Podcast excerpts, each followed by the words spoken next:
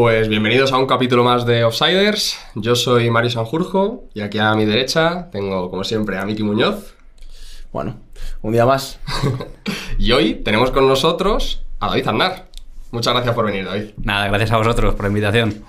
Hoy, a diferencia de los anteriores episodios en los que hemos traído a jugadores de campo, pues nos salimos del terreno de juego y nos adentramos en los banquillos. David tiene una larga trayectoria como técnico y una de sus últimas experiencias es ni más ni menos que ser el primer entrenador de la historia del Real Madrid femenino. Bueno, David, vamos a empezar un poco por, pues, por tu historia.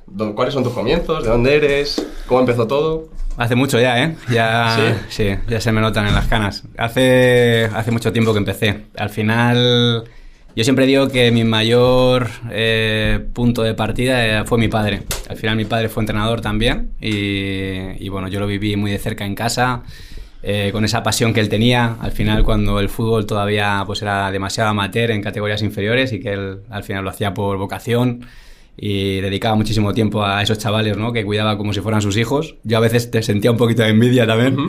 Y eso lo viví muy de cerca en casa y la pasión que siempre tuve como, bueno, hacia el fútbol me hizo que me decantara por, por tener esas inquietudes en, en, empezar a descubrir un poquito más este juego y, la realidad es que mi primera experiencia en los banquillos me llegó de casualidad, porque yo estaba estudiando entonces COU en mi colegio y, el profe de educación física llegó un día a mitad de curso y me dijo, oye, David, necesitamos un entrenador para el equipo del cole.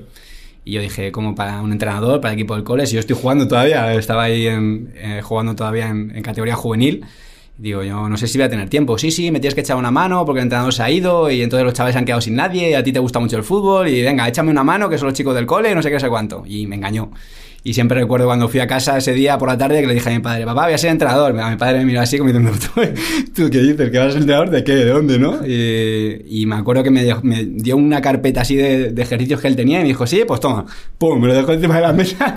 Dice, ahí puedes empezar y, y ahí te buscas la vida y, y, ahí empiezas un poco a, pues a prepararte tus entrenamientos y demás. Y la verdad que fue una un año súper super chulo, súper bonito. Me cambió mucho la visión de, de poder estar con, con, un equipo. Lo que yo viví con esos chicos, yo creo que me despertó esas ganas de poder dirigir grupos. Y, y luego, pues lo continué yéndome a Toledo con, con, la carrera de profesor de educación física y sacándome los títulos de entrenador. Y, y bueno, pues luego tuve la suerte de poder estar en, en muchos sitios de donde he aprendido. ¿Y esa primera experiencia con qué edad fue? Con 18 años. 18. 17 para con 18, sí. Joder. Sí, sí. Me pilló, ya, ya te digo, en, una, en un momento que totalmente inesperado. Eh, pero la verdad que fue, no sé, como una llamada de decir, bueno, vamos a probarlo y, y bueno, luego el sentimiento eh, con el que los niños luego, al final yo estaba en el cole, ¿no? Entonces también muchas veces salíamos al patio, ellos estaban en el patio y te miraban y te venían y no sé qué, y esa complicidad y... Uh -huh era un equipo de alevines de fútbol 7 y, y, bueno, pues lo pasamos muy bien juntos. Yo al final me, era uno más de ellos en ese momento, era un niño más jugando con ellos. Y bueno, pues eh, al final un ambiente muy de colegio, muy familiar y los padres luego también pues muy involucrados en, en la educación de los niños y el deporte era pues una herramienta más para, para que los niños crecieran, ¿no? No teníamos presión por resultado ni nada por el estilo, era pasarlo bien, disfrutar del juego y, y eso a mí me, no sé, me, me, desconectó mucho de ese año de COU que también teníamos ahí la presión de la selectividad y tal y, y bueno, fueron, fueron también momentos que me ayudaron ¿no? a, a desconectar, a, a, divertirme, a disfrutar y bueno, siempre digo que fue la primera señal ¿no? de, de ser entrenador. ¿Y cómo avanza eso? Porque has pasado por las mejores canteras de, de Madrid. Y bueno, luego te ha llevado a, a incluso al, al, fútbol profesional. ¿Cómo, sí. ¿Cómo, desembocó todo eso? Es un camino muy largo. Al final, cuando yo voy a Toledo a, a estudiar CAFIT, eh, bueno, de, decido que, que, quiero empezar los cursos de entrenador y empiezo a compatibilizar mi licenciatura en educación física con, con esos cursos de entrenador. Y cuando acabo la carrera, pues por suerte a mí siempre se me ha dado bien los estudios y, y acabo la carrera y, y se fijan en mí para venir aquí a, bueno, a, a, al Real Madrid, nada más y nada menos. Mi primera experiencia es en el, en el Real Madrid, de segundo entrenador en el Infantil B. Uh -huh. Y aparezco pues, en la antigua ciudad deportiva, la que hoy vemos ahí las, las torres, ¿no? Ahí, sí, sí, sí. ahí, aparezco yo con mi, con mi chándal y, y acabo la carrera y, y ese año para mí fue un año muy raro, esa es la verdad, ¿no? Y te lo cuento como anécdota, porque yo acabo mi carrera, eh, bueno, pues eh, soy uno de los cinco mejores de, promoción, de mi promoción, de la primera promoción en Toledo de, de CAFIT, además, y comienzo mis cursos de doctorado. Entonces me dan una beca para, estar en el laboratorio de biomecánica en Toledo y, a la vez lo compatibilizo con estar aquí en Madrid en, en, esa, en esa parte de, bueno, de empezar a vivir el fútbol como entrenador pero yo no tenía un duro, esa es la realidad. Y mis padres, entonces mi hermana se marchaba a estudiar fuera y tampoco les podía pedir mucha, mucho dinero. Entonces todo lo que me habían dado a mí se lo tenía que dar también a mi, a mi hermana, ¿no? Ese, ese, privilegio de poder estudiar. Y me vengo aquí con una mano delante y otra detrás. Y, y fue mi primera experiencia de decir, hostia, eh, sí, soy licenciado en educación física, pero aquí no me llama nadie. Yo eché currículum en gimnasios, en colegios, en tal, y no me llama nadie. Y el único sitio que encontré de currar fue de cartero, de comercial entonces mi vida era eh, un auténtico caos. O sea, yo me levantaba por la mañana a las 8 de la mañana, cogía el metro, me iba a Moncloa, me daban un taco así de publicidad, me iba donde me decían, yo no conocía Madrid, me decían, métete a no sé dónde, me cogía el metro, ¿dónde es esto? Me iba para allá, repartía publicidad en... Google Maps Repartía publicidad en, los buzones, volvía a mediodía, dejaba... Eh, me daban el dinero del día, lo que había ganado, cogía el metro, me iba a mi casa, me vestía del Real Madrid y aparecía en la ciudad deportiva entrenando con Oscar Plano, con Samusai, con esta gente. Eh, yo ahí todo, eh, élite pura y dura. Acababa mi entrenamiento, me iba otra vez al, piso y me ponía a estudiar mi doctorado. Y claro, eran como tres vidas diferentes. Era como si yo fuera tres personas, ¿no? En, en tres vidas paralelas. Y bueno, eso al final me, me hizo también valorar mucho las cosas. Eh, fue un año que al principio duro, la verdad, porque pasa un poco como, como el jugador de fútbol que, que, espera ¿no? jugar en primera división. Yo también esperaba, digo, he sacado una carrera, he sido de los mejores de mi promoción, he hecho un montón de cursos de formación, voy a llegar a Madrid, me van a, me van a llamar, no me va, no me va a faltar trabajo. Y Como llegas hemos aquí, hablado antes, de que sales de juveniles y... Exacto, y llegas aquí y dices, hostia, ¿y ahora qué haces, no? Y te tienes que pagar un piso y tienes... Me acuerdo que el primer piso me metí en un piso, pues yo Madrid no lo conocía, me metí en un piso con cinco, cinco personas, en cinco habitaciones, donde cada uno tenía nuestra llave, nuestra habitación... Eh, y eso al final te va haciendo conocer gente. Ahí conocí pues otra, otra escuela de fútbol tecnificación donde empecé también a trabajar.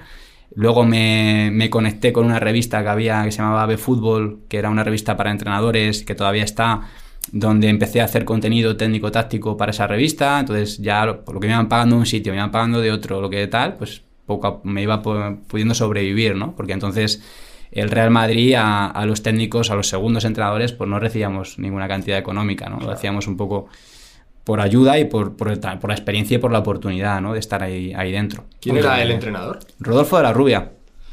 Rodolfo de la Rubia. Eh, fue el primer entrenador con el que yo estuve en, el Real Madrid y bueno, la, la, la, generación, ya te digo, los, de los jugadores que te puedo decir que han llegado, pues han sido Samu Saez y Oscar Plano como mayores referentes, pero también pues Álvaro López, que seguro que te, que te sonará, eh, Nacho, que está ahora eh, jugando por allí por Islandia, eh, ¿quién más te podría decir? Diego de Pedro. Me suena. Depe, que, está jugando en, Alcalá ahora. Sí, sí, sí. En Alcalá. bueno, pues un montón de... Bueno, David Moreno, que te sonará también. David Moreno de ahí de él, él era de las Rozas creo también y un zurdito muy habilidoso bueno Espósito Carlos Espósito. Sí. bueno una buena generación como todas las que hay en Real Madrid. es que Entonces... Pues, de todos los invitados que hemos traído todos han pasado por el Real Madrid. Sea técnico o sea jugador. Y claro mm, hablan de toda la generación eh, todas las personas con las que han coincidido y siempre hay uno que está en primera división, siempre, siempre. Entonces, lo que hablamos siempre es que el Real Madrid es la mejor universidad del fútbol, sin duda, es pues formarte en el mejor sitio posible. Sí. Aquí tenemos un claro ejemplo de. al final, ¿con qué edad era eso? Lo que cuando empezaste ser un entrenador, ¿qué edad tenías? yo tendría 22, 23 años, sí. 23 años. Al final eres joven y yo creo que no hay otro sitio mejor en el que aprender. Sí, sí, o sea, es segundo entrenador, al final con esa experiencia. Bueno, si te digo entonces, estaba Quique Sánchez Flores entrenando al Juvenil División de Honor, estaba López Caro, que luego fue entrenador del primer equipo, entrando al filial, estaba. pf, eh, yo qué sé, un montón de entrenadores que.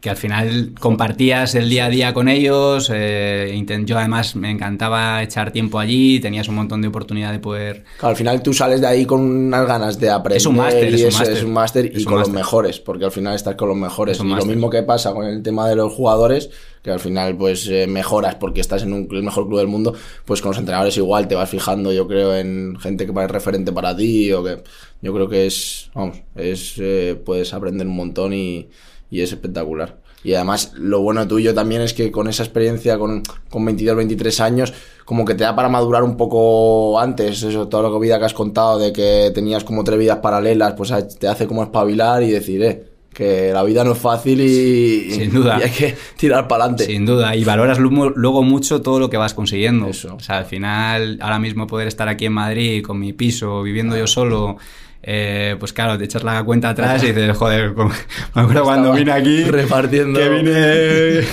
como en las películas de Claro. antiguas, ¿no? Con la, con la maleta así, en- aparecía aquí en, en Gran Vía y dije, ya la que hago, ¿no? Y encima en Madrid, ¿sabes? Que no te, te vas a acabo, un ¿no? sitio Sí, sí, como sí. un casino grande. ¿Y cómo, cómo evolucionó todo eso? Pues luego... ¿Cuál fue el siguiente salto? El siguiente salto fue volver a casa. El siguiente salto fue, como en todos los grandes clubes, hay un cambio en, en la, bueno, de entrenadores, ¿no? En la cantera y me toca salir del Real Madrid y me llama, pues, el Talavera Club de Fútbol, que al final es el equipo de mi ciudad, mis colores, donde mi padre ha entrenado y, y me piden que sea el responsable un poco de la cantera de- del Talavera, que estaba entonces en Segunda División B. Y pues otro reto. Al final, otra experiencia súper rápida, súper pronto para mí. Pero igual, la afronto con muchísima ilusión y, y me dan la posibilidad. En tres años hicimos allí, yo creo que un grandísimo trabajo, eh, dándole un poquito de sentido a lo que se estaba haciendo en la cantera y tratando de poner pues, unos cimientos para, para que los chicos pudieran jugar en el primer equipo y, y generar allí también pues una identidad diferente dentro del club, pero, pero al final, claro, yo me acuerdo que me dieron eso y lo primero que hice fue apuntarme al máster de dirección deportiva de la Federación Española porque yo no tenía ni idea de lo que era una dirección Claro. deportiva. A mí nadie me había enseñado a, a gestionar eso, ¿no? Entonces fue también un poco ir aprendiendo sobre la marcha, pero compaginar lo que aprendí aquí en, en la Federación Española con lo que luego tenía en el día a día de batallar con todos los equipos y, y todo. También digo que fue una experiencia muy buena como entrenador que recomiendo tener porque ser director deportivo, responsable de, de varios equipos, te quita un poco la parte egoísta que tenemos como entrenador. Eh, al final, cuando tú eres entrenador, solamente piensas en ti. Es que mi equipo le falta, es que yo quiero, es que no sé qué, es que no tengo balones, es que no tengo no sé qué, es que yo. Es la parte egoísta, cuando tienes que manejar a, a 14, 16 equipos con los mismos problemas, donde tienes que buscar que todos estén contentos, que todos tengan material, que, todos se- la- que, la- que el campo de fútbol lo aprovechen todos igual te das cuenta un poco de, de lo- la cantidad de problemas que hay ¿no? en, en la gestión de un club y eso te hace también ser mucho más solidario luego cuando te toca entrenar con el que tienes debajo y con el que tienes de arriba, entender cuál es la cadena, entender cuál es tu rol ¿no? en ese proceso de, de formación y, y fue pues también muy chulo hasta que me llamó el Atlético de Madrid y me dio la oportunidad de volverme a reenganchar en el, en el fútbol profesional, en una cantera como el Atlético de Madrid y lógicamente no pude decir que no. Era una grandísima oportunidad y, y Ahí como, volví- como a entrenador o como... Como entrenador. o de- ah, vale. O ¿De sea, estabas de responsable de la Como cantera del Talavera y te llaman Exacto. como para ser otra vez entrenador. Exacto, me llama el Atlético de Madrid para ser entrenador en, en su cantera. Empiezo como primer entrenador en el Infantil A eh, y segundo entrenador en el Juvenil A, haciendo esa doble función, con Antonio Rivas como entrenador en, en el Juvenil A y, y yo como primero en el Infantil A. Hago dos años así y, y al tercer año en la cantera, pues entonces estaba José María Morortu de, de director de la cantera y me da la posibilidad de, de llevar al Juvenil Madrileño División de Honor que es el juvenil B en, en la cantera del Atlético de Madrid, me da la posibilidad de dirigirlo como primer entrenador. Y hago dos años en, en Juvenil División de Honor con el Atlético de Madrid. Eso, ¿Con qué edad estamos, estamos hablando? De... Pues te hablo con 26, 27. Ah, muy joven. Sí, joder. 27. ¿Y, y qué jugadores dirigiste allí? Bueno, pues Oliver Torres, eh, Jaime Manquillo, eh, David eh, Gil, estuvo también, uf, ¿qué te podría decir? Dani Márquez, eh, Arona, eh, Pedro Astray, eh, Borja, eh, al final muchísimos jugadores. Borja Bastón. Eh, Saúl también. Saúl no coincidí con él. Con Saúl no llegué a coincidir directamente. Saúl y Rodri. Saúl me pasó porque le promocionaron al, Juvenil A. Pero sí vinieron de esa generación Oliver Torres, eh, Javier Banquillo como, y David Gil en la portería, que ahora está en, Cádiz. Como, bueno, pues, futuras jugadores que podían llegar. Eso era juvenil eh, B. Juvenil B, juvenil madrileño. Ahí, en esas categorías, ya incluso hace años, ¿no? Ahora yo creo que más, pero hace años, ¿cómo eran los egos? Eran difíciles de controlar, ¿no? Pues no sé si porque me hago mayor, pero yo creo que yo no, veía tanto ego. Eh, creo que, que, los egos han empezado con, o son siempre cuando ves la capacidad de que de que ya no dependes del otro, ¿no?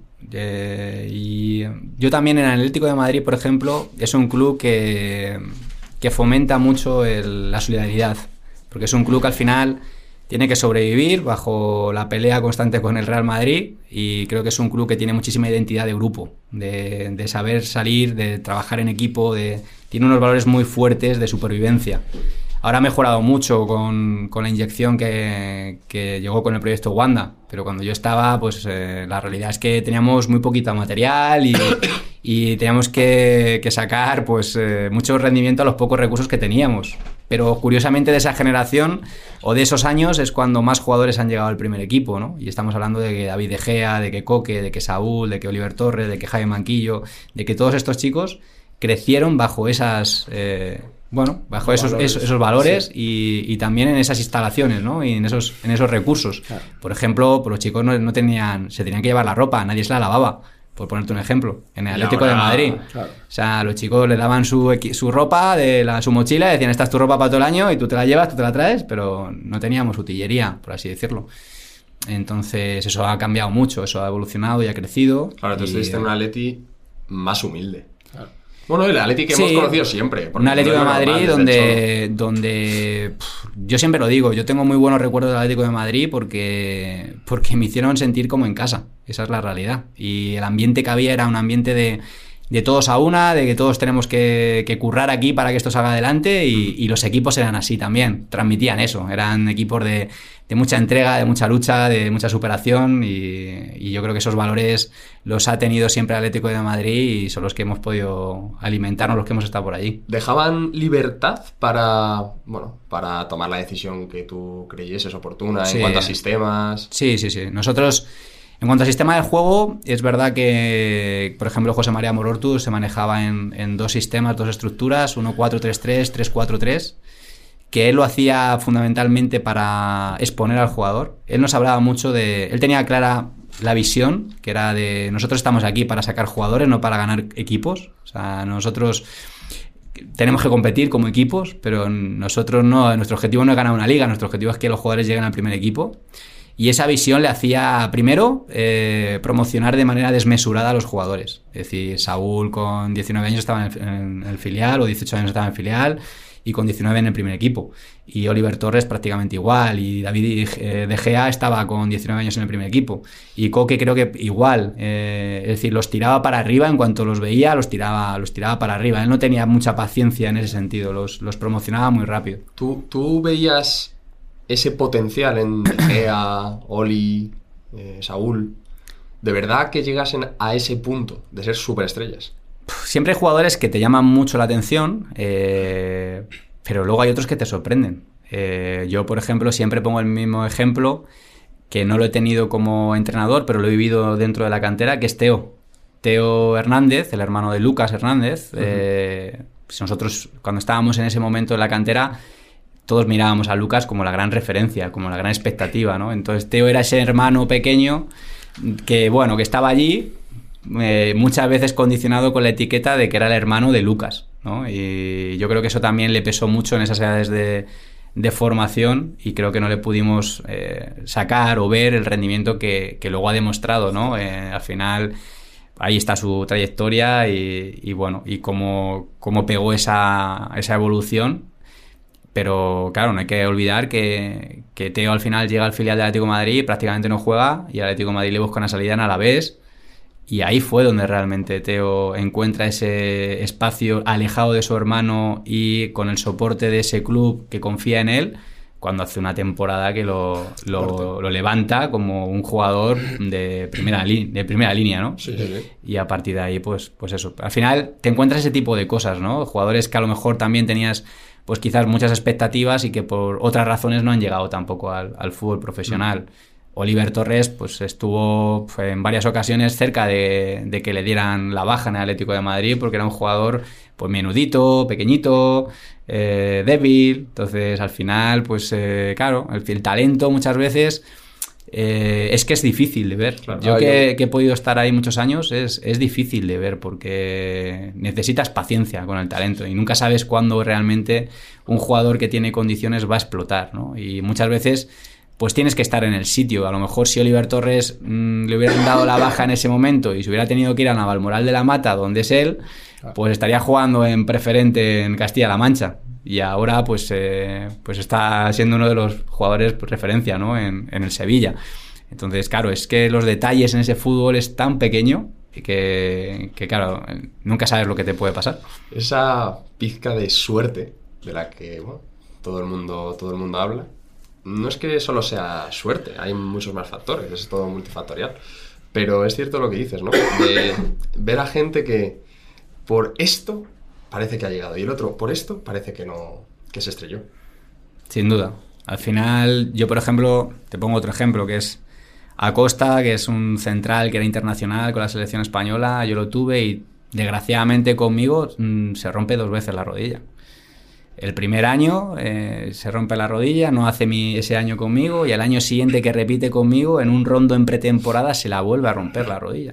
Y dices, madre mía, eh, o sea, ¿cómo se puede tener tan mala suerte, no? Mm. Un chico que venía siendo muy importante a nivel eh, de selecciones inferiores en, en España, que estaba marcado como una gran promesa dentro del club y al final, claro, tú te tienes que reponer de eso y eh, buscarte la vida y seguir jugando. Y, es complicado, porque aparte de tener condiciones, justo lo que dices tú, al final todas estas situaciones de lesiones, de que a lo mejor entrenadores cuenten menos contigo y tal, tienes que tener la cabeza, la cabeza bien. Y siempre te encuentras gente en los equipos que te dicen, conmigo jugaba uno en juveniles que era el mejor con el que he jugado ¿Y dónde está ahora? Pues a lo mejor no está por lo que dices tú, porque no ha sabido a lo mejor cómo afrontar o el entorno no le ha ayudado a saber afrontar esas situaciones difíciles.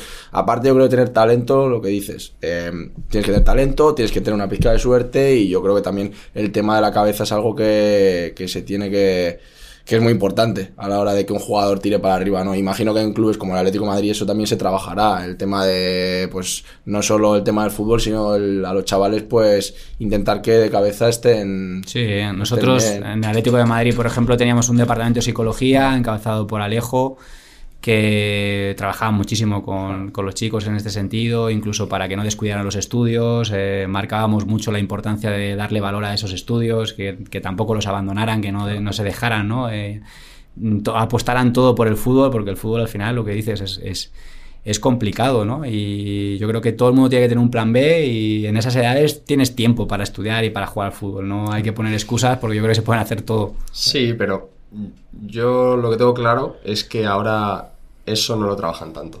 porque no veo esos, eh, esas palabras en, las canteras del Real Madrid o del Atlético de Madrid. Al final, eh, yo entiendo que esto es un negocio y, y lo mejor para el club no es que los chavales estudien, no, es que entrenen y que saquen lo mejor de ellos. ¿Para qué? Para que luego lleguen al primer equipo o para que luego pues haya una, una buena venta. Eso lo entiendo, pero la realidad es que a los chavales les viene mejor. Le viene mejor estudiar también.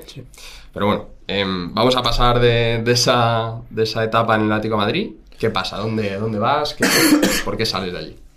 Bueno, pues igual que siempre, porque hay otro cambio de dirección deportiva, porque eh, el club decide no contar con José María Morortu en, la continuidad de ese proyecto y, salimos muchísima gente en ese cambio de dirección deportiva Lógicamente, esto es como todo, cuanto más arriba estás en los equipos, en las canteras, más fácil es que te, echen, ¿no? Esta es, esta es una, bueno, pues una regla muy, muy fácil, porque al final son equipos más atractivos y porque estás en primera línea. Entonces, eh, nada, salimos de, Salimos de allí y, entonces comienza una nueva, una nueva aventura, una nueva etapa. Eh, primero en, haciendo un poquito de... En, la escuela de, la Federación Española, una escuela que tenían de niños, eh, una escuela deportiva, sin más, pero bueno, bajo el soporte y bajo el sostén de la Federación Española, de Las Rozas, la ciudad del fútbol. Y, doy mi primer paso al, un poco al fútbol senior, cogiendo el Leganés B, un Leganés B que está en preferente y que es una generación también muy joven, con muchos jugadores eh, salidos de División de Honor, algunos que yo también llamo del Atlético de Madrid, que salen de ahí. Y la verdad que hacemos un, año súper bonito, donde, bueno, pues estamos muy cerca del ascenso y lo que pasa en fútbol, pues eh, deciden, eh, faltando ocho jornadas, que íbamos todo el año ahí primero, segundo, primero, segundos, nos caemos a la tercera posición y deciden cambiar de entrenador. Entonces ahí vivo mi primer cese como entrenador a mitad, bueno, a mitad de temporada, ¿no? Quedan ocho jornadas, pero es mi primer cese, ¿no? Es mi como dicen es te tienen que cesar, ¿no? Para que para hacerte entrenador. Pues ese, ese es mi, mi, primer cese como entrenador y, y, bueno, lo vivo con mucha desilusión porque porque bueno, fue, un, era un equipo que habíamos hecho muchísimas migas y veía la fortaleza que teníamos en cuanto al grupo y estaba convencido que íbamos a subir a, tercera división. luego, pues deportivamente, el cambio no, no, le sale bien al club y, no, no, consiguen subir esa, esa, temporada. No sabemos si lo hubiéramos hecho con, conmigo o no, pero la, mi sensación es que podíamos haber conseguido ese, ese ascenso. Y salgo de Leganés y, es cuando me llama Rayo Majadahonda. Entonces llego al, al Rayo Majadahonda División de Honor, en la que estoy pues, dos temporadas también muy bonitas la primera temporada muy por encima de las expectativas también, con un Borja Hacha pletórico, metiendo muchísimos goles esa temporada y ayudándonos ahí a, estar en, las primeras posiciones de División de Honor. Y, la segunda temporada, pues desgraciadamente tenemos un arranque malo y vivo mi segundo cese, pues llegando a Navidad. Y nada, pues eh, me lo tomo mejor que el primero. cada vez mejor, ¿no? Sí, cada vez mejor. Como decía, hace poco escuché a Ancelotti una rueda de prensa que me encantó, que le preguntaban que si estaba nervioso porque ahora se habla de que igual lo echan, que no va a seguir, qué tal. Y él decía que, que le han echado de tantos sitios que decía, dice, si no me hubieran echado el primer sitio al que entrené, seguramente seguiría entrenando en ese sitio. Entonces, bueno, al final, aunque no es una situación agradable para ningún entrenador, porque todos queremos acabar lo que empezamos y yo creo que, que tienes que estar muy mal de verdad para, para desear que te echen, ¿no? Yo creo que todos tenemos toda esa, esa pelea interna de, joder, yo quiero intentar conseguir el objetivo hasta el último momento, ¿no? Pero bueno, al final vas normalizando un poco esta situación, le vas quitando trascendencia y, vas viendo que, bueno, que el fútbol al final, la exigencia que todo el mundo tiene por los resultados, pues te lleva a esto, ¿no? Y sabemos que el entrenador es el eslabón más débil y la, la, putada de esto, la faena de esto es que solo puede ganar uno. Entonces todos los demás pierden. si tú eres uno de esos que no gana, pues todos los demás pierden y te toca. ¿Y ahí qué pasa después de todo eso? Después voy al Corcón. Eh, ahí coincidimos. Ahí coincidimos. Era, en un equipo. Juvenil.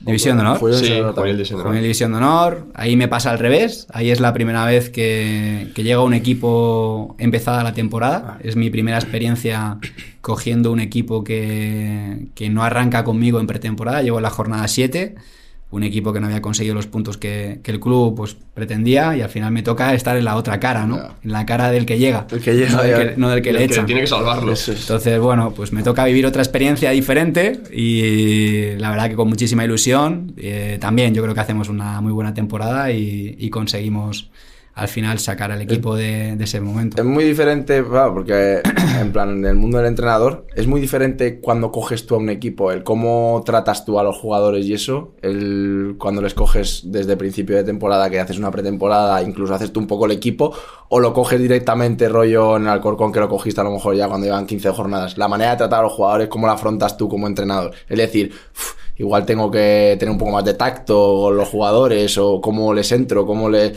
Porque al final vienen de una situación de que acaban de echar a su entrenador, eh, unos pueden estar incluso diciendo lo que quería, otros no, cómo lo afronta el entrenador que llega como nuevo. Sí, la ver- lo que te da la pretemporada es empezar un proyecto es que te da tiempo para conocer a los Eso demás. es, claro, Eh, claro, eso. cuando tú llegas a un equipo, en la situación en la que llegas a, pues eso, jornada 7, jornada 8, pues ya no tienes tiempo para, Claro.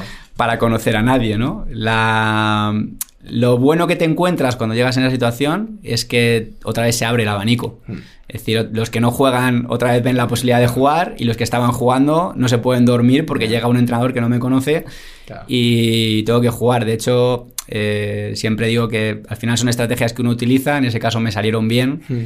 pero yo monto dos equipos completamente diferentes en mis dos primeros partidos con el Alcorcón. O sea, yo lo que hago es un 11 para jugar el primer partido fuera de casa y un 11 para jugar en casa contra el Real Madrid. Eran además dos, dos partidos completamente diferentes y hago dos 11 mm, casi dando por perdido, entiéndeme, Sí, ese resultado, pero sí para decir, todo vais a tener una primera oportunidad y a Ya partir de aquí decido yo.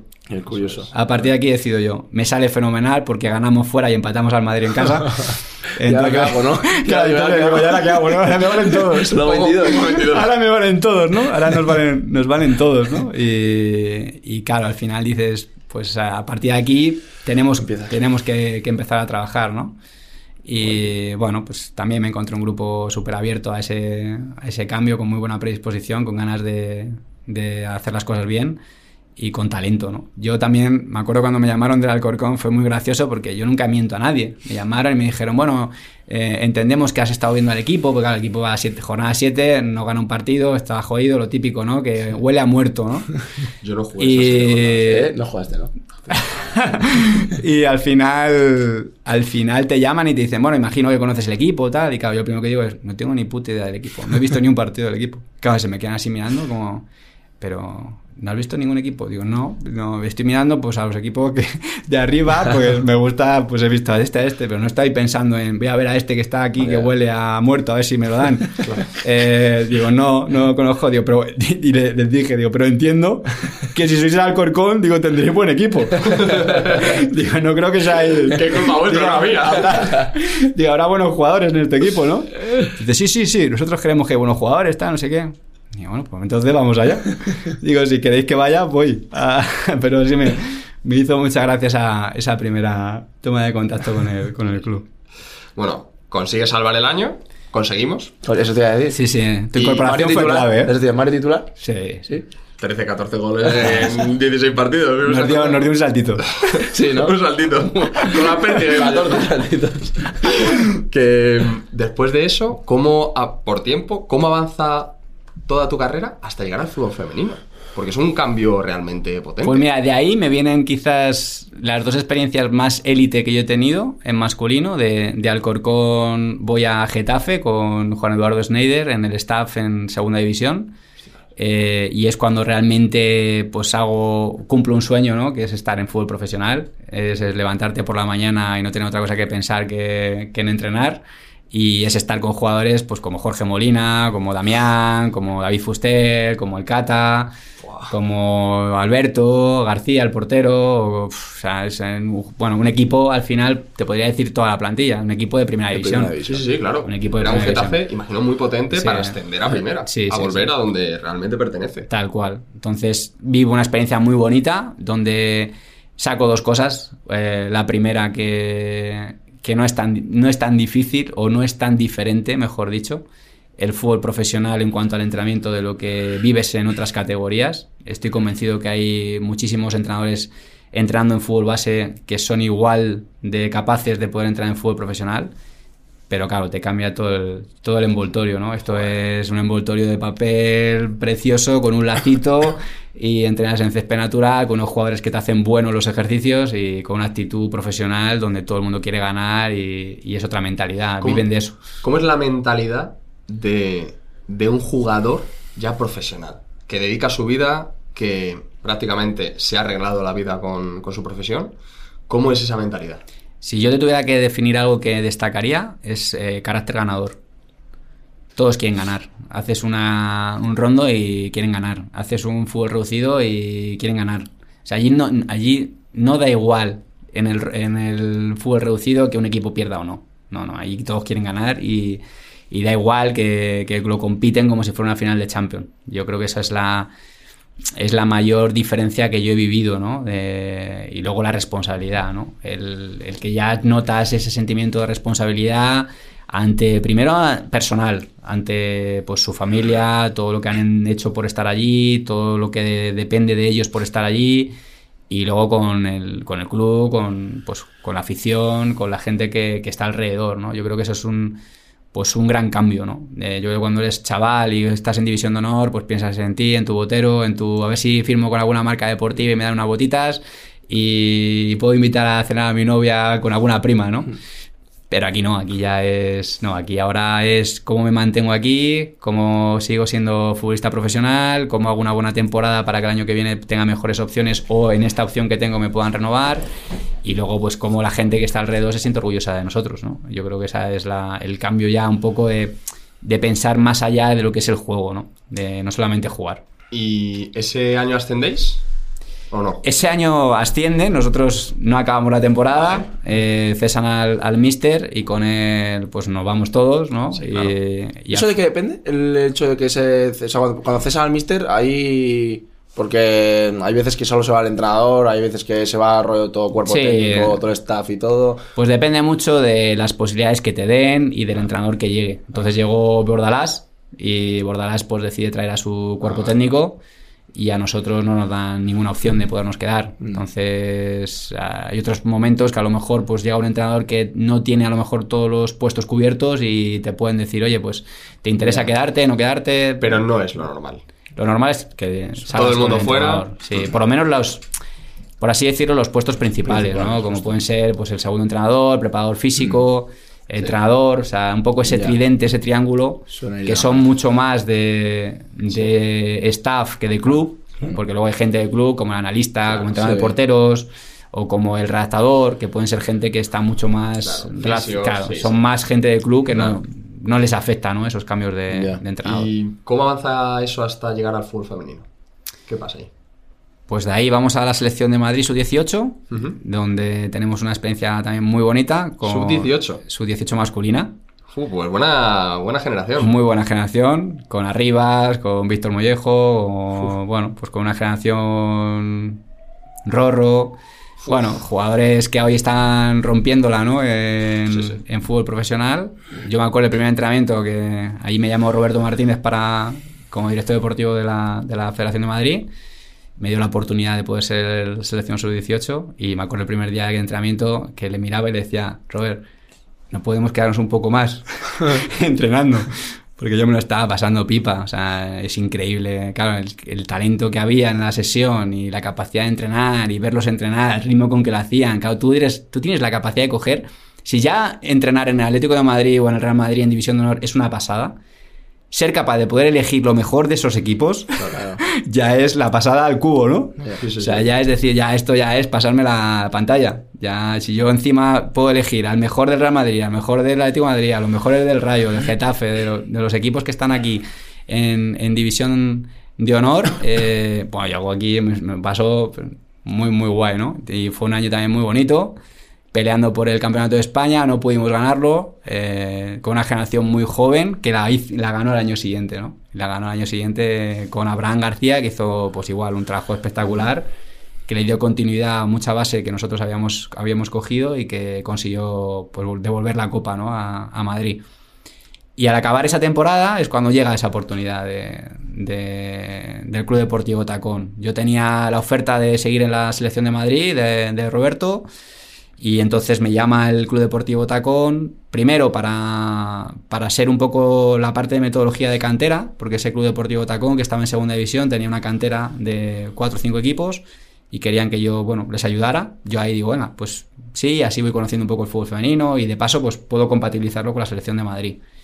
¿Qué pasa? Que el primer equipo eh, juega playoff de ascenso y justo en el último partido del ascenso pierden y no suben a primera división. Entonces yo en ese momento que ya estaba vinculado con el club, bajo a los vestuarios a, bueno, pues animar un poco a la gente que estaba allí y me coge la directiva y me dice, queremos que seas tú el entrenador. Y digo, a ver, digo, el partido acaba de acabar, digo, vamos a darnos un tiempo, vamos a pensarlo bien y, y bueno, pues en una semana, diez días, pues hablamos.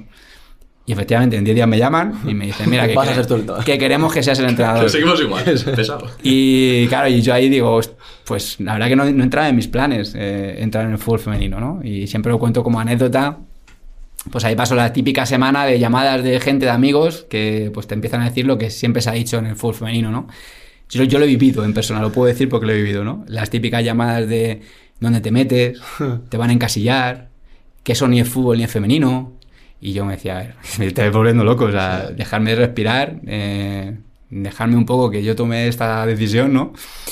Y al final lo, pues no sé, igual que te digo, de esas llamadas que tienes, esas señales, ¿no? Que te da la vida, al final pff, me costó mucho decir que no a la selección de Madrid, porque esta- estaba convencido de que podíamos eh, ganar el campeonato de España el año siguiente y estaba súper bien, súper cómodo ahí, eh, me trataban fenomenal, pero al final digo, venga, voy a cogerlo, voy a coger este proyecto. Un proyecto muy difícil, porque al final, claro, todo el mundo dice, no, porque claro, subes a Primera División y entonces el Real Madrid y tal, ya, ya, pero es que había que subir a Primera División. Es que yo cojo un equipo que no sube a Primera División después de haber hecho una temporada extraordinaria, habiendo perdido el último partido del playoff. Es decir, la única manera de hacer mejor temporada Y subiendo. es subiendo. O sea, no, no me dan un equipo que está Sí, a sí, punto de claro. morir, que me dicen, no, a ver si eres capaz de resucitarlo. No, no, me dan un equipo que ya era campeón. O sea, que le, le faltaba un empujón. O sea, un empujoncito para, para meterlo en primera división. Y ahí es cuando, bueno, pues cojo ese reto y digo, venga, vamos a, vamos a por ello, ¿no? Y, y pues nada, empiezo en el fútbol femenino. Y ese año empiezas de, bueno, desde el inicio, toda la temporada, Sí. con el C de tacón, ¿vale? Ese año ascendéis. ¿no? ¿Y qué pasa? Ascendéis y se transforma la cosa, ¿no? Sí, ese año para empezar, eh, yo siempre me acuerdo, las jugadoras de esa temporada, las que de- las quiero como si fueran mis hijas y vivimos un año increíble, increíble, que ninguno de los que estuvimos ahí lo, lo podrá olvidar. Eh, me acuerdo que la primera frase que les dije fue, yo voy a entrenar como si entrenase chicos. Porque no se entrena de otra manera. Claro, no se claro. entrena de otra manera. Digo, así que, y que se empezaban todas a reír, como diciendo, madre mía, este hombre...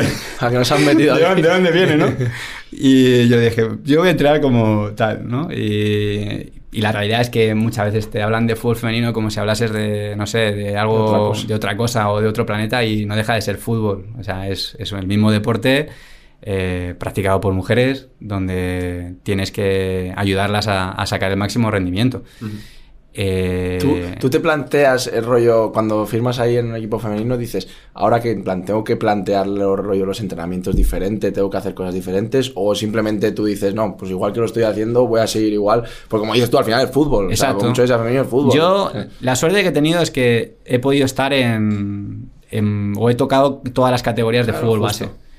Entonces, yo me puse a entrenar. Claro. Yo dije, voy a entrenar hasta el Sí. nivel que ellas me den. O sea, yo voy a empezar a entrenar y si ellas me dan un nivel de juvenil división de honor, pues entreno como división de honor o por hacer una comparativa. ¿eh? Claro, sí. Eh, yo voy a poner el listón donde ellas la- lo, lo tengan. O sea, esto es como cuando tú vas a entrenar a un cadete y vienes a entrenar a un Benjamín. Claro. Eh, pues eh, entrenas, intentas adaptar tus entrenamientos a la categoría y a las condiciones de esos jugadores. Pues esto es igual. Tú, yo empecé a entrenar y empecé a entrenar y empecé a entrenar como... Y, a- y muchas cosas que, que hacíamos y que hacemos y que hemos hecho eh, son los mismos entrenamientos que, que en mis etapas Claro. anteriores. O sea, no hay... Son los mismos ejercicios. Si es que al final el deporte Claro. es lo mismo. Sí, sí, O sea, claro, las condiciones, Exacto. hay que meter goles. Exacto. O sea, no hay ninguna regla diferente. Claro. Son las mismas reglas. Juegan con las mismas reglas. ¿Y quedáis primeros? Entonces quedamos campeones de liga y, ¿hay y jugamos el playoff. Vale, hay playoff. Hay un playoff Incluso quedando campeón. Quedamos camp- sí, eh, antes era como. No hay ascenso directo. Como una segunda B masculina. Vale. Sí, ¿Vale? sí. Entonces eh, había siete grupos, de los cuales, pues, claro, tú quedas campeón y juegas contra campeones. Entonces se hacen dos Siete grupos. grupos de segunda división en femenino. Exacto, antes. Ahora ya ha habido una reestructuración Vale, vale. y ya ha evolucionado mucho. Pero antes era, era así. Entonces, eh, claro, tú jugabas, al final te, te tocaba un. A nosotros nos tocó el grupo de cuatro y era pues una semifinal y una final. Con la suerte que nos toca, eh, dos equipos que, han baja- que bajaban de primera división el año anterior. O sea, nosotros nos enfrentamos en semifinales al Zaragoza y en la final a Santa Teresa. Que a los dos equipos, perdón, que habían, que habían descendido de primera división el año anterior. Con lo que eso suponía, claro. O sea, tienes que subir y encima tienes que ganar a los que vienen de ahí. Entonces, pues fueron eliminatorias a muerte, a muerte. O sea, 1-1 aquí en casa con Zaragoza, 0-1 allí. Y 1-0 perdimos en Santa Teresa y 2-0 ganamos aquí. O sea, eliminatorias de, de que puede subir cualquiera. O sea, aquí no.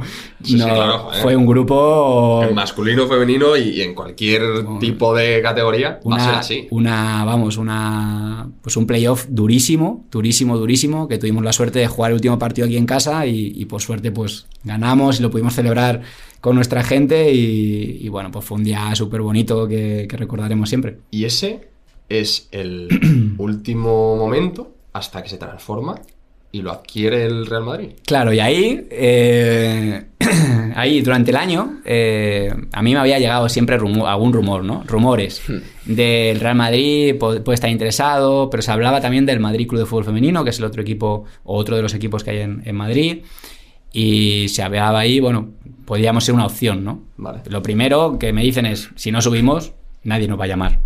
Hay que subir el equipo. Claro. Entonces, objetivo, subir. Y la presión era el subir el equipo. Eh, una vez que subimos, la realidad es que al día siguiente no pasa nada. Vale. Entonces, entonces nosotros nos ponemos a planificar la temporada.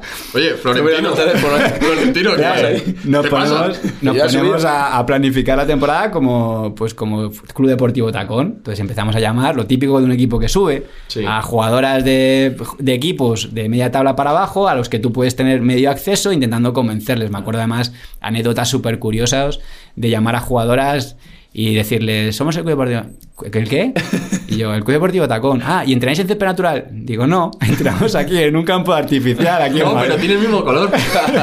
Entonces, claro, era como, hostia, claro, llegas a, a primera división y a ver quién quiere venir a este proyecto, ¿no? Joder, pero es primera división, tío. O sea, Sí, sí, pero, pero- claro, es un club que acaba de subir y un club que no conoce a nadie y un club que, que al final, claro, no vienes tampoco de, de tener un escudo potente de cantera masculina, ni, ni tienes una imagen que a lo mejor pueda hacer que, ni una ciudad deportiva. Nosotros entrábamos entre las Cárcavas, que es un campo de un barrio de Hortaleza, y, y el- un estadio que tenemos ahí, pero...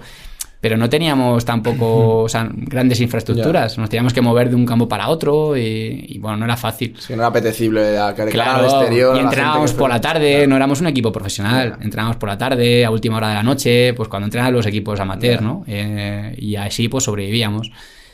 Y entonces pasan unas semanas y a la cuarta semana es cuando ya recibo la llamada de, de Ana Rosell y me dice, prepárate porque vas a ser el entrenador del Real Madrid, porque va, el Real Madrid quiere hacer esta compra por absorción y, nos vamos a convertir en el Real Madrid. Yo claro, flipaba. Digo, ¿en serio, Ana? Dice, sí, sí, sí, sí, vamos a tal y vamos a... Lo que pasa que en este primer año de transición, pues eh, no pudimos llevar el nombre del Real Madrid, que también te digo que pensándolo fríamente fue lo mejor que nos pudo pasar, porque fue un año difícil y también de transición. Y entonces no pudimos llevar el nombre del Real Madrid porque eh, esa absorción se tiene que aprobar en la Sí. asamblea de compromisarios, que no es hasta septiembre. Entonces nosotros arrancábamos antes la liga, Claro. entonces no podíamos cambiar el nombre sin la aprobación de los socios.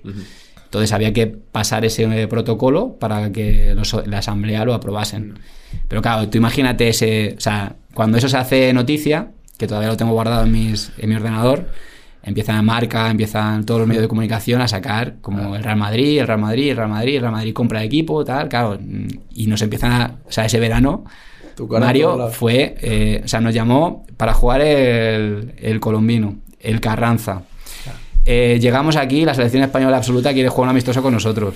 Yo le decía a Ana, esta Y las que llamabas hace cuatro semanas que no querían Es- jugar claro, el CP eso- Ideal, que decían. Pues me imagino que alguno ya- alguna ¿Te a acuerdas. ¿Te acuerdas de mí? Claro. No, no sé quién eres. Entonces, claro, imagínate, porque a nosotros este proceso nos pilla, hay que entender este momento. Es que esto nos pilla en, una, en un verano de mundial, donde el mercado está cerrado, donde nosotros subimos con 12 jugadoras de Club Deportivo Tacón que debutan en Primera División y a partir de ahí decimos, ¿y ahora a quién traemos? Porque, claro, eh, ¿a quién fichamos? No había mercado, porque además el mercado femenino se suele mover muy pronto. Entonces, mm, claro, nosotros empezamos la pretemporada con 12 jugadoras del tacón cinco fichajes que hacemos internacionales y siete juveniles del tacón. Pero ya en Valdebebas, con sí, el sí, escudo ya. del Real Madrid. No, no, con el escudo del Real Madrid Vale. hasta el año siguiente no, Vale. no estamos. Ese primer año estamos en Valdebebas, donde estamos un poco itinerantes en la ciudad deportiva, porque no teníamos espacio, la realidad. Yo creo que a todos nos, nos pilló, a ellos y a nosotros, un poco de sorpresa. Entonces nos tienen que acomodar en la ciudad deportiva. Entonces el primer año pues nos movíamos, hoy entrenas en el campo 6, hoy en el 5, hoy en el 4, hoy tal, hoy te cambias aquí. Entonces íbamos un poco itinerantes en la ciudad deportiva, pero oye, entramos en Valdebebas, ¿eh? con las mejores instalaciones, con los mejores recursos, con muchísimo potencial. Pero claro, no teníamos un espacio nuestro físico para poder decir, esta es la sección femenina. Y empezamos una pretemporada donde prácticamente era el tacón y cinco extranjeras, pero claro, cinco extranjeras que venía, pues fichamos a Casi, que venía del Atlético de Madrid, de ganar cuatro Champions y dos ligas con el Atlético de Madrid. O sea, cuatro Champions O sea, que tiene ella, todos- más dos ligas con el Atlético de Madrid. Todos esos contratos son del Real Madrid. Claro, esos- esas jugadoras que. O sea, yo a esas jugadoras de verdad las valoro muchísimo. Porque esas jugadoras vienen Claro. cuando no somos nada. O sea, sí, bueno, también van al Real Madrid. O sea que... bueno, van a, a un hipotético Real Madrid. Si tampoco saben lo que va a Que, pasar. claro. Porque eso lo haces tú en pretemporada, ¿no? O sea, Claro. eso lo haces tú antes Exacto. de septiembre, en plan en, en verano, ¿no? Exacto, lo haces en verano. No. Pero sobre todo vas a un proyecto que no sabes cómo va, a acabar. Ahora el Real Madrid lleva dos años jugando Champions League. Claro. Pero podría ser un Real Madrid que estuviese peleando por el descenso. O sea, tú no sabes sí, cómo sí. va a evolucionar nuevo. el proyecto. Claro. Y tus, o sea, son jugadoras. Vienen Sofía Jacobson y Kosovare Aslani, que son dos jugadoras internacionales eh, por Suecia, que vienen de ser la- de las mejores del mundial. Y viene una Casi que viene de, de tener cuatro Champions y viene de ganar dos ligas seguidas con el Atlético de Madrid. Y viene una Babs que viene de ser eh, pues un icono en Alemania, ganando un mundial, un europeo, una olimpiada, eh, champion en el Bosburgo. O sea, vienen jugadoras que dices, hostia, se juegan mucho viniendo a este proyecto. O sea, hay que darles una. Y yo me acuerdo además que cuando estas jugadoras llegan, claro, llegan y, ven a las del tacón. Y claro, me decían, algunas me decían, pero ¿vamos a firmar más jugadoras o vamos a jugar con estas chicas? Digo, no, vamos a jugar con estas chicas. Y dice, pero si son niñas. Digo, ya, son niñas, pero son buenas, tampoco son malas, ¿sabes? Pasa que es su primera experiencia en primera división, pero claro, era, era tan raro, o sea, era un ecosistema. O sea, yo creo, y siempre lo he dicho, es el año más difícil de mi vida. O sea, a nivel deportivo, el año más difícil de mi carrera ha sido este. Porque era un ecosistema tan difícil, tan complicado. O sea, lo normal en un equipo que asciende es que no tenga presión. A sube, levante las planas al ama y pierden con el Barcelona o con tal, y ya es lo normal. Pero es que tú subes y encima de jugar con esas niñas, que cada jornada es un partido más en primera división, encima juegan con la presión de que van a ser el Real Madrid. Entonces yo me acuerdo pf, de jugar partidos y claro, y, y- y la gente tiene unas expectativas como si tú fueras el Real Madrid. Claro, claro, claro. y dices, a ver, que jugamos contra, yo qué sé, el Sporting de Huelva. Pero es que las jugadoras del Sporting de Huelva tienen 50, 60, 80, 100 partidos en primera división y las nuestras tienen uno. O sea, eres, eres el Real ¿sabes? Madrid sin tener jugadoras del Real Madrid. Claro, Del- o sea, del Real- Teniendo 3, 4 jugadores de. del Claro, Real es, Madrid. es como... Y que no haces equipo con eso. Es muy difícil, es muy difícil. Y luego, eh, que esto también es una situación que bastante difícil de gestión. O sea, ahí, ese año para mí... eh, ¿Qué la año que- fue ese? El ¿Qué temporada? 2019-20. Vale. Eh, ese año, 19-20, que es el año del COVID, Sí. que separa la liga a mitad de temporada, el gran mérito de ese año, yo siempre diré que, fue de las jugadoras del tacón, porque fueron las que más crecieron y las que más evolucionaron, porque al final Claro. la base de ese equipo eran ellas. Entonces, las otras jugadoras, primero, de esas otras jugadoras, hubo jugadoras que entendieron perfectamente el momento y se remangaron y dijeron esto es lo que toca, Sí. pero hubo otras Que que no. se sintieron engañadas también y que hay que entenderlas, ¿no? Y que la frustración de venir de un mundial y de ser nominadas a balón de oro y de no sé qué, y de repente verte perder y perder y perder y perder, pues claro, dices, mm, hostia, me han engañado, ¿no? Luchar por salvarte. Claro, Una- entonces... Una, persona que tiene Champions Claro. y que es campeona de todo lo que se con, plantea. con muchísimas nacionalidades diferentes. Que en un grupo donde las chicas del tacón se hacían selfies con estas que llegaban. Claro, es es, que es... que es un ecosistema que jamás lo vamos a volver a ver. O sea, no es lo normal. Es muy difícil. Pero fue por ellas por las que, Y- por las que mantuvimos la categoría. Vamos a pasar rápido a la última temporada, porque tú estás dos temporadas. ¿no? En el Real Madrid. Y ya en la 21-22 es cuando ya es Real Madrid de verdad. En la 2021 Eso es, es cuando se hace... Ah, en la 2021. sí. 2021 Ahí es Real Madrid de verdad. oficialmente se hace Real Madrid, que ahí, claro, eh, ahí hay- no hay que olvidar que nos vamos al COVID y que estamos tres meses en casa encerrados y que no sabemos si vamos a volver o no a la competición y que se nos acaban los contratos y que nadie nos dice nada. Entonces ahí es un momento de también incertidumbre de todos, incluido, mi, ¿Tú incluido yo. co- cómo estabas contractualmente? Yo acabo contrato, En año COVID acabas contrato. acabo contrato. Y renuevas. Te renuevas. Claro, pero eso no lo sé hasta el final. Sí, pero La sensación. finalmente te renuevan. Sí, exacto. Al final yo siempre diré que... O sea, yo nunca podré hablar mal del Real Madrid porque me ha dado la oportunidad de ser el primer, el primer entrenador de la historia del Real Madrid femenino. Pudiendo elegir a cualquier entrenador, confío en mí para este proyecto, esa es la realidad. Y, Bueno, y- también habías hecho méritos eh, por, por- Hombre, el año ese que dices tú, que justo la, la 19-20, que tienes un equipo que parece que tal y lo mantiene. Vamos, es el año del COVID, pero mantienes al equipo en primera división. Sí, está claro, pero es el Real Madrid. pues, o sea, ya, al final ya. puede elegir a quien, Sí, sí, a quien quiera, claro. ¿no? ¿Y cómo es? Eh, te ¿Quién te llama? Me ¿Con quién llama, firmas? me llama Ana Rosell, entonces eh, ella pasa de ser la presidenta del Club Deportivo Tacón a la directora deportiva del, del Real Madrid femenino. Entonces me llama Ana Rosell y es la que me comunica que, pues que quieren que sea el entrenador del Real Madrid femenino. Entonces, bueno, para mí es una ilusión brutal y un reto también increíble. Y eh, el día que realmente eres consciente de eso es el día de la foto oficial con el presidente.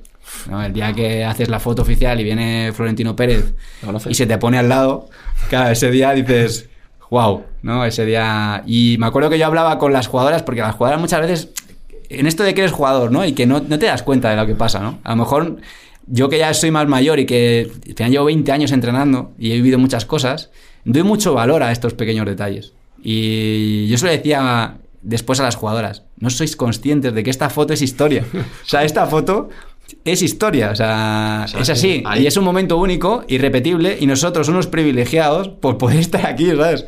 Por poder estar aquí y vivirlo en primera persona. Porque mañana, yo le decía, podremos ir con nuestros hijos, nuestros nietos, nuestra, al Bernabéu, al Tour, y seguramente esta foto esté colgada allí. Sí, sí. Y esto al final es algo que se va a quedar para siempre. ¿Y tú, tú hablaste con. ¿Tú hablabas con Florentino? ¿Florentino se involucra mucho en el femenino o nada? Florentino nos llega siempre, o sea, él baja dos, tres partidos por temporada normalmente a, a vernos jugar. Pero a mí me llega que, que es una persona que nos sigue bastante. O sea, que se pone los partidos y que le gusta y que incluso tiene sus jugadoras y que, y que bueno, que lo vive de, lo vive de cerca. Pero Florentino ya te llama, por ejemplo, y te dice, oye, ¿qué tal el partido? No, no. No te llama a su despacho, ¿no? No, no, no, no. no. No, no. eh, o sea, el presidente es el presidente. Sí, bueno. es el presidente. y- Lo, lo hará con Ancelotti y digo, a lo Eh, mejor con David también, ¿no? Y bueno, yo he tenido la suerte de compartir con él pues algunos momentos como los típicos anuncios estos de Navidad donde se graba pues eh, la felicitación ¿no? y los deseos del año nuevo y, y el- ese mismo día de la foto y al final es, es una persona que te sorprende, la verdad. También tiene un aura especial, o sea, tiene una persona que por todo lo que simboliza y todo lo que significa para el Real Madrid, es una persona muy, muy especial, pero luego en el, en el trato cercano te sorprende porque es una persona muy, muy normal, muy cordial, incluso yo diría que gracioso. Y, y Cuesta creerlo, Y pero es, sí. muy- es muy fácil, es muy fácil entablar con él una conversación. Y mm, esa temporada, ¿qué pasa?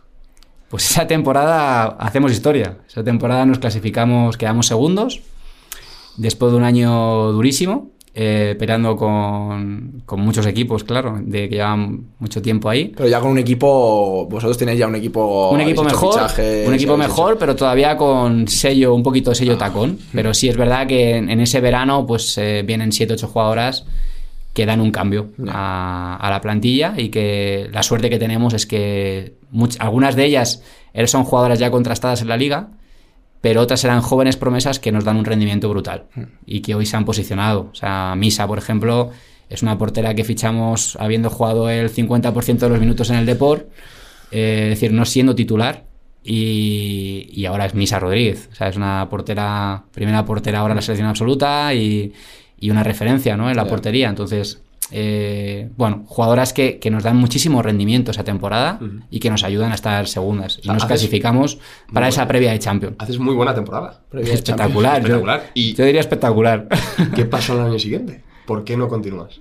Pues el año siguiente arrancamos, el año siguiente arrancamos, eh, vuelve a haber otro cambio generacional. O sea, yo he vivido en cuatro años, pues la entrada y salida de ocho jugadores por año, ¿no? Claro. Entonces, bueno, eh, eh, ha habido siempre a mejor o siempre con la intención de mejorar la plantilla. Y en este último año volvemos a hacer esos cambios y, y bueno, pues eh, venimos de una liga muy, muy larga que acaba prácticamente final de junio. Y claro, empezamos muy pronto a la competición porque teníamos previa de Champions contra el Manchester City. Entonces, eh, yo para mí, en esa temporada, mm, pagamos mucho el calendario. Es decir, no somos un equipo que estemos acostumbrados a jugar cada tres días. Ganamos al Manchester City en la eliminatoria de la previa y nos metemos en fase de grupos y eso nos supone pues jugar seis partidos en, en Champions entre medias de jugar partidos de mucha exigencia contra en, la- en el calendario las cinco primeras jornadas son contra los cinco mejores equipos quitando al Barcelona que quedó campeón el año anterior los cinco siguientes a nosotros en la liga el año anterior entonces jugamos contra el tercero el cuarto el quinto el sexto y el séptimo del año anterior seguidos entonces no tenemos buenos resultados esa es la realidad de cinco partidos solamente empatamos uno y aunque nos va muy bien en Champions, que conseguimos eh, ganar partidos y, y, bueno, prácticamente clasificarnos para la siguiente fase, Al Madrid siempre le va bien en Champions. ahí es verdad que tiene algo especial. Sí, ¿no? Yo hasta que no lo viví, con- no viví ahí, también, porque me acuerdo del primer partido que jugamos, que ganamos con un gol de Lorena Navarro, que es esos partidos mágicos que dices, esto lo ganamos porque somos el Real Madrid, ¿no? En ese momento, o sea, dices, esto lo tienes que ganar porque tiene algo especial, ¿no?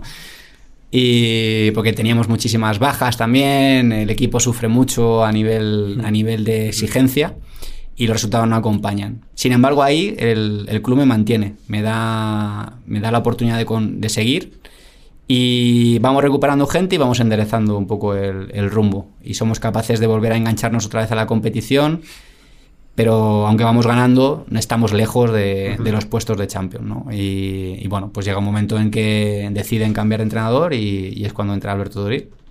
O sea, deciden cesarte. Ujú. Una vez más, ¿no? En la carrera del Una vez entrenador, más. como es normal. Pero aún así, estás mucho tiempo en el primer equipo de, bueno, del Tacón o del Real Madrid. Estás tres temporadas. Sí, son tres años y medio prácticamente, tres temporadas y media. Y bueno, un proyecto, yo diré que, es, que ha sido un proyecto el más bonito de mi carrera deportiva.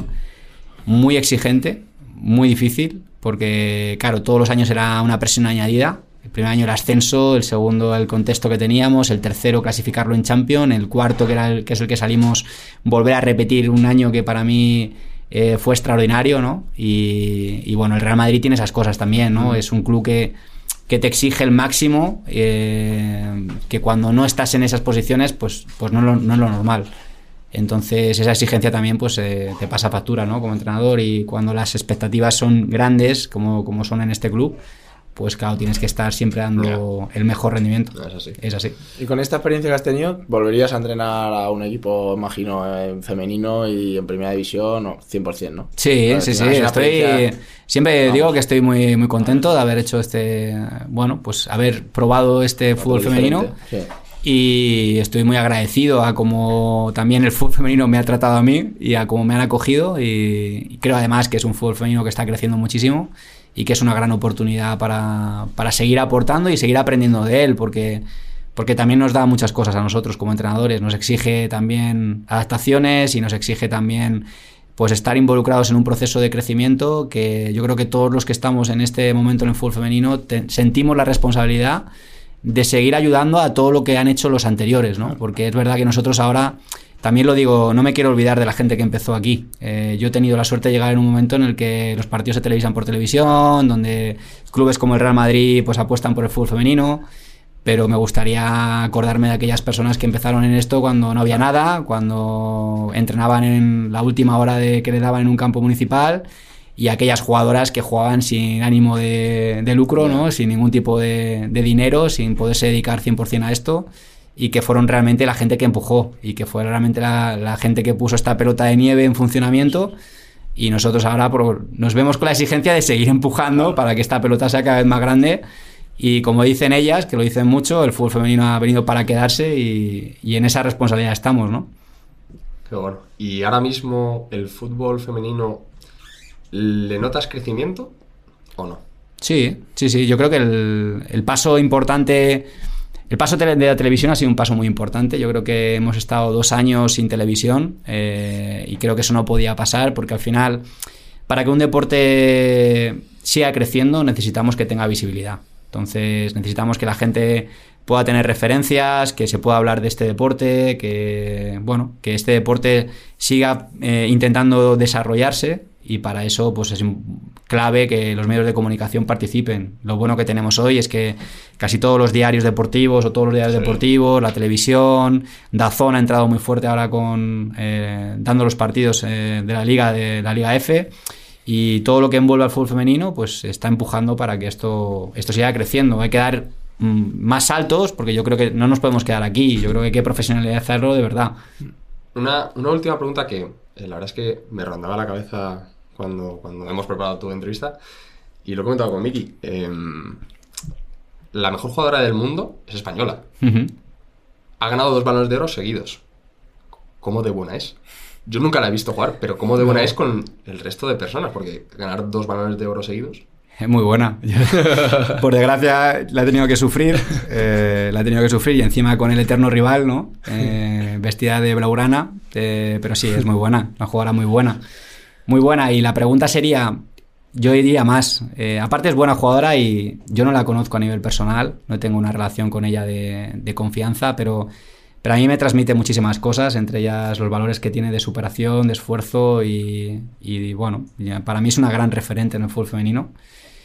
Pero sobre todo la pregunta es, si Alexia Putella ha ganado dos balones de oro llegando al fútbol profesional tarde, pues eh, imaginaros las que vienen por debajo, ¿no? Quiero decirte, este país tiene muchísimo talento. Si algo tenemos en España es talento futbolístico y yo creo que, que podemos tener más jugadoras de este nivel en, el futuro. Lo que pasa que, lógicamente, Alexia es Alexia y, hay que reconocerle que todo lo que ha hecho, todo lo que ha sufrido para llegar a donde ha estado, porque, bueno, tenéis algún documental por ahí que podéis ver en Amazon Prime, creo que es, que entenderéis un poco mejor por qué es Alexia Putellas, ¿no? Y al final nada, nada sale porque sí, ¿no? Todo tiene un, precio y ella pues decidió pagarlo para poder ser la mejor jugadora del mundo y, bueno, pues por suerte para ella lo ha podido conseguir. Oye, pues a ver, a ver si viene, ¿no?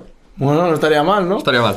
Habrá que pegarle un toque. Bueno, y ya para terminar, la verdad que ha sido una charla, bueno, yo me lo he pasado de lujo. Es un mundo que al final, es verdad que como no se habla tanto, a lo mejor la gente no está en boca de la gente tanto, pues viene bien saber un poco más y vamos, a mí me ha encantado. Así ya para terminar, eh, ¿quién quieres o quién dirías que podría venir, te gustaría que viniese con nosotros aquí a charlar y a pasar un rato como el que hemos tenido contigo? Bueno, pues yo invitaría a Pedro Astray, ¿Sí? sobre todo para que cuente la anécdota que tuvo conmigo como jugador y, luego pues todas las cosas que le han podido pasar en su carrera deportiva y creo que, es un gran ejemplo de lo difícil que es, ¿no? Ser futbolista profesional y, al final es un chico con unas condiciones brutales que tuvo la fortuna de poder estar en una cantera como Atlético de Madrid y yo creo que es un, buen ejemplo, seguro que lo vais a pasar bien con él. Creo que, creo que tenemos su número, así que genial. Eh, David, muchas gracias por venir. Nada, gracias a vosotros. A, todos los que nos estáis escuchando o viendo, os agradecemos mucho todo el apoyo que estamos recibiendo y por favor, seguid dando feedback, que nos encanta que cada, cada capítulo nos deis nuevas propuestas. Y nada, eh, nos vemos en el siguiente capítulo, ¿no? Efectivamente. A por otra semana más. Con muchas ganas. Muchas gracias, David, por Muchas gracias. Nada, un placer.